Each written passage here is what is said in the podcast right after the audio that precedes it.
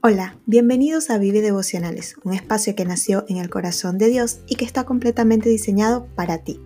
Soy Elena y te quiero invitar a que disfrutes de este nuevo episodio.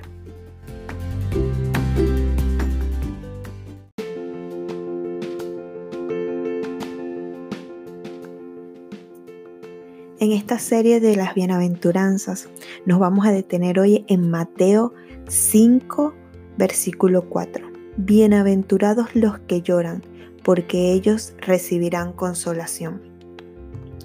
Guardar la fe en medio del dolor y el sufrimiento. Abrazar la esperanza en los momentos de gran dificultad. Estas acciones nos ayudarán a recibir el consuelo que necesitamos. Algunos de nosotros, cuando estamos en situaciones de gran tristeza, optamos por guardar odio, rencor, impotencia, frustraciones, entre muchos otros sentimientos que nos roban el deseo de creer y confiar. Hay un gran poder sanador y libertador en las lágrimas. Debo reconocer que en los momentos de mayor frustración en mi vida, de mayor enojo o tristeza, tiendo a llorar y mucho.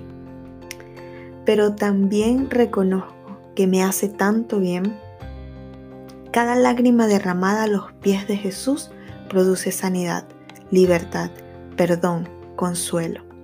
Es como soltar la pesada carga convirtiéndola en un acto de adoración, entrega y convicción. Y en respuesta recibimos la sonrisa dulce, tierna y consoladora de Jesús. Llora todo lo que sea necesario y que cada lágrima derramada te acerque más a la plena libertad y consuelo que, solo en Cristo hay.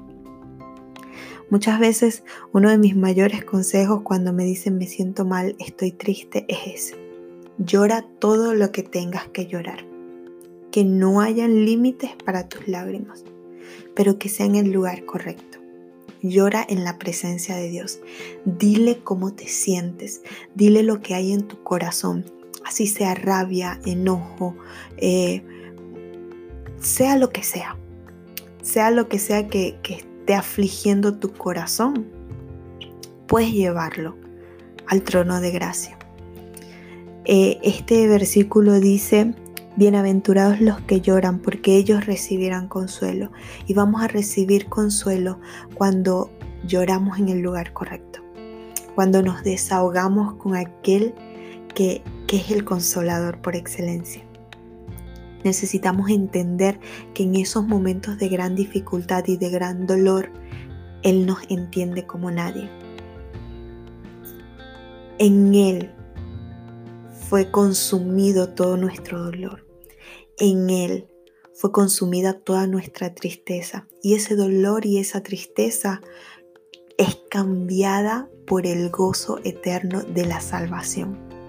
Entonces en Él lo podemos encontrar todo. Dice, bienaventurados los que lloran. Y parecería eh, como raro, una contradicción. ¿Cómo voy a ser bienaventurada? ¿Cómo voy a ser dichosa? Al llorar. Pues sí, te lo digo desde mi experiencia.